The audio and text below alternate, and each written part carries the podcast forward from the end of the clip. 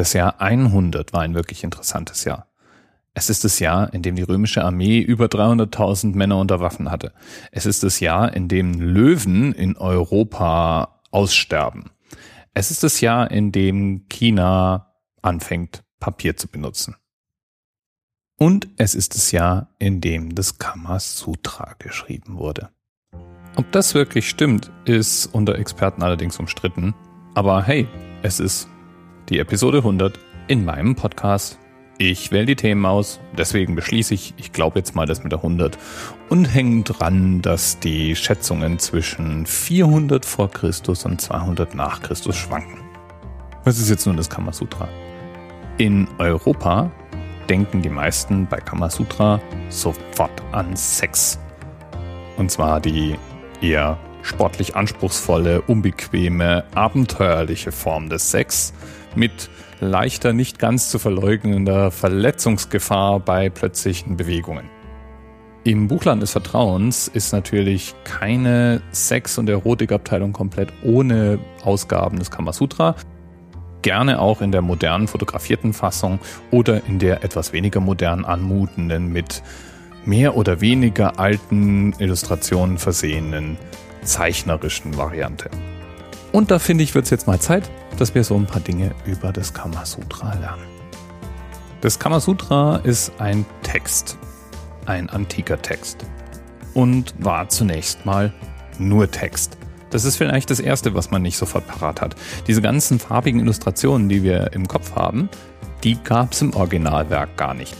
Stattdessen musste man sich durch eine ganze Menge Text lesen ungefähr 1250 Verse verteilt über 36 Kapitel sind in der ältesten überlieferten Variante des Kamasutra enthalten.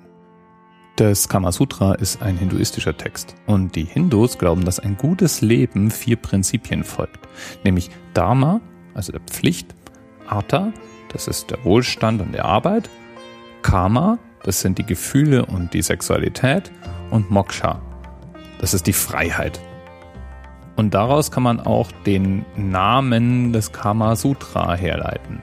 Karma, Emotion, Sexualität. Sutra heißt buchstäblich Linie oder Pfad oder Weg. Das Ganze wurde von einem hinduistischen Gelehrten namens Vatsyayana, das habe ich jetzt garantiert falsch ausgesprochen, als eine Art Lehrbuch niedergeschrieben. Und dieses Buch hat insgesamt sieben Teile. Nämlich einmal generelle Anmerkungen, dann einen Teil über Liebe und Sex, dann einen Teil darüber, wie man eine Frau für sich gewinnt und findet, einen Teil über die Pflichten und äh, Rechte gegenüber der Frau, dann einen Teil über die Frauen anderer Männer. Kapitel 6 beschäftigt sich mit Kurtisanen, also Liebesdienerinnen und Dienern im weitesten Sinne. Und im siebten Kapitel wird es dann okkult. Da geht es dann darum, was man alles machen kann, um die körperliche Erscheinung oder auch das, das Begehren der Liebespartner um sich herum zu steigern. Das Thema, das wir immer im Kopf haben, wenn wir Kamasutra hören, nämlich Sex und diese Stellungen, nicht nur, dass es keine Bilder im Originaltext dazu gab, nein, es war auch nicht alles nur Sex in diesem Buch. Insgesamt beschäftigen sich eigentlich nur um die 20 Prozent des Werkes wirklich mit Sexpositionen.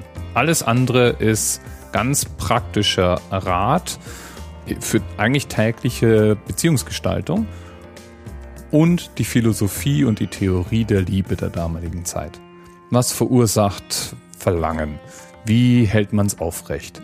Wie geht man miteinander um? Wann ist es gut und wann ist es schlecht, Verlangen zu spüren? All diese Themen waren Hauptthemen im Kamasutra. Es gibt auch noch andere Sutras. Das sind frei nach der Wortbedeutung immer Texte, die einen Leitfaden, eine Erklärung, eine Lehre transportieren sollen. Und von Buddha wird berichtet, dass auch er ein Kama-Sutra gelehrt hat allerdings mit leicht anderer Ausrichtung. Er hat eher vor den Gefahren der plötzlichen Leidenschaft und des sich Hingebens an weltliche Bedürfnisse gewarnt. Gerne mal in einen Topf geworfen wird ja Tantra, also böse formuliert, esoterisch angehauchter Hinduismus. In dem Teil von Tantra, der in der europäischen und westlichen Welt ankommt, geht's ja auch überwiegend um Sex oder zumindest sehr viel um Sex und alle damit einhergehenden Begleiterscheinungen. Und das Kamasutra, so könnte man ja meinen, steht damit in Verbindung. Dem scheint aber nicht so zu sein. Tantrische Texte unterscheiden sich dann doch deutlich von anderen hinduistischen Textformen und das Kamasutra hat zwar wohl auch was mit Erotik und Sex zu tun, ist aber nicht dasselbe. Hindert uns auch gar nicht dran, das alles zusammenzurühren. Und zynische Geister, zu denen ich jetzt natürlich nicht können, können auch sagen, ist doch eigentlich völlig wurscht. Hauptsache, es fühlt sich exotisch genug und aufregend an. Und ich glaube, Tantra und alles, was damit in Zusammenhang steht, verdient vielleicht auch mal eine eigene Episode. Gibt so viel spannende Dinge, über die man da reden kann. Zum Beispiel die Idee der Chakren, die aus der Tantra-Tradition kommen. Oder die damit in Verbindung stehenden Götter und mythologischen Gestalten. Oder die Sagen, die es in dem Umfeld gibt. Oder die Gesetze, die es in dem Umfeld gibt. Gibt eine Menge spannender, interessanter Themen, wie gesagt. Für heute war es das jetzt mal. Ende der kleinen Jubiläumsfolge 100. Wow, 100! Ich find's großartig, dass du heute wieder zugehört hast. Bis bald. TMRS 10, 9, 8. The experience of 47 individual medical officers. Was hier über die Geheimzahl der Illuminaten steht. Und die 23. Und die 5. Wieso die 5? Die 5 ist die Quersumme von der